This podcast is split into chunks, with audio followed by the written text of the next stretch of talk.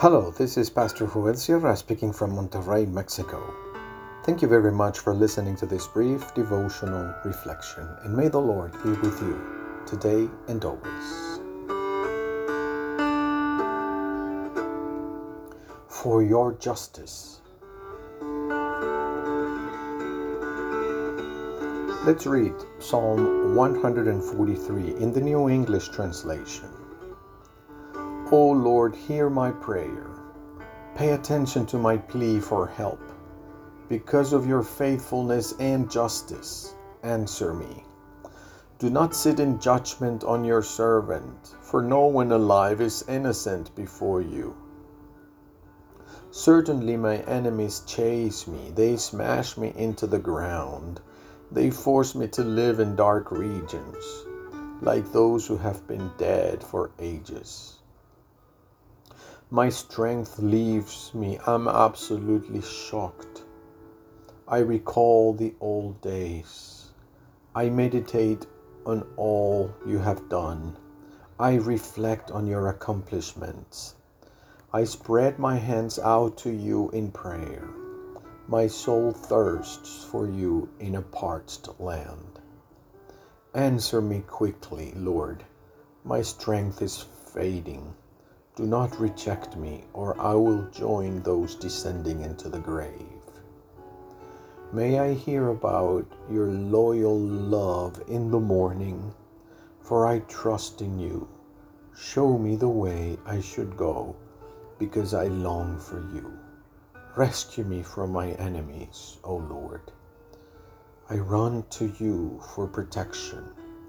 Teach me to do what pleases you, for you are my God. May your kind presence lead me into a level land. O Lord, for the sake of your reputation, revive me. Because of your justice, rescue me from trouble. As a demonstration of your loyal love, destroy my enemies. Annihilate all who threaten my life, for I am your servant.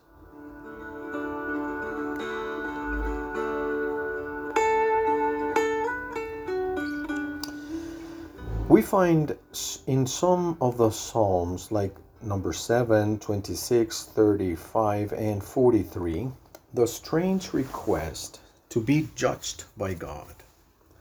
The psalmist has his full confidence in the justice of God.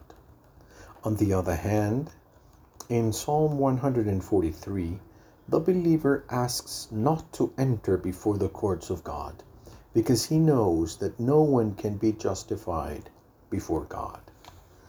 However, on two occasions in this psalm, the plea to God is for your faithfulness, for your justice, and for your name's sake, for your justice, for your mercy.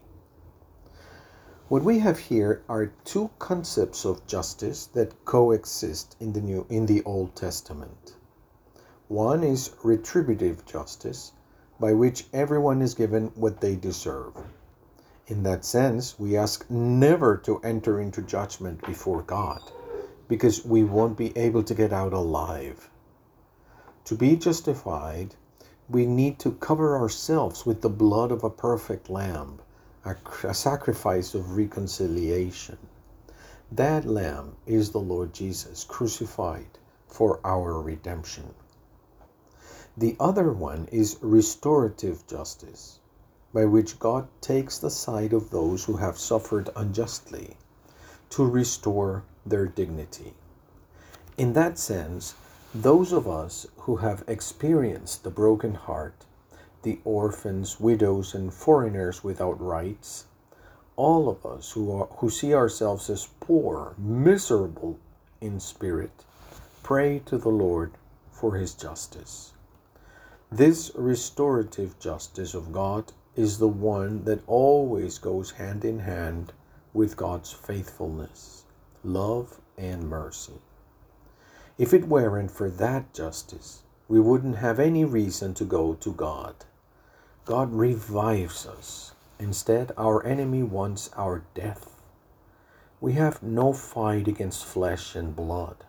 Our enemy is a spiritual adversary whose weapons are doubt, fear, problems, and temptations.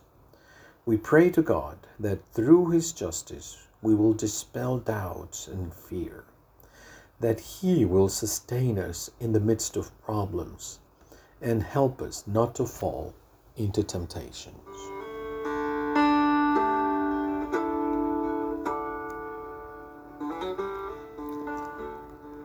Let's pray. Lord, strengthen us in the fight to leave the grounds of death and to live for you. Amen. Christ is God's justice for everyone who believes in him.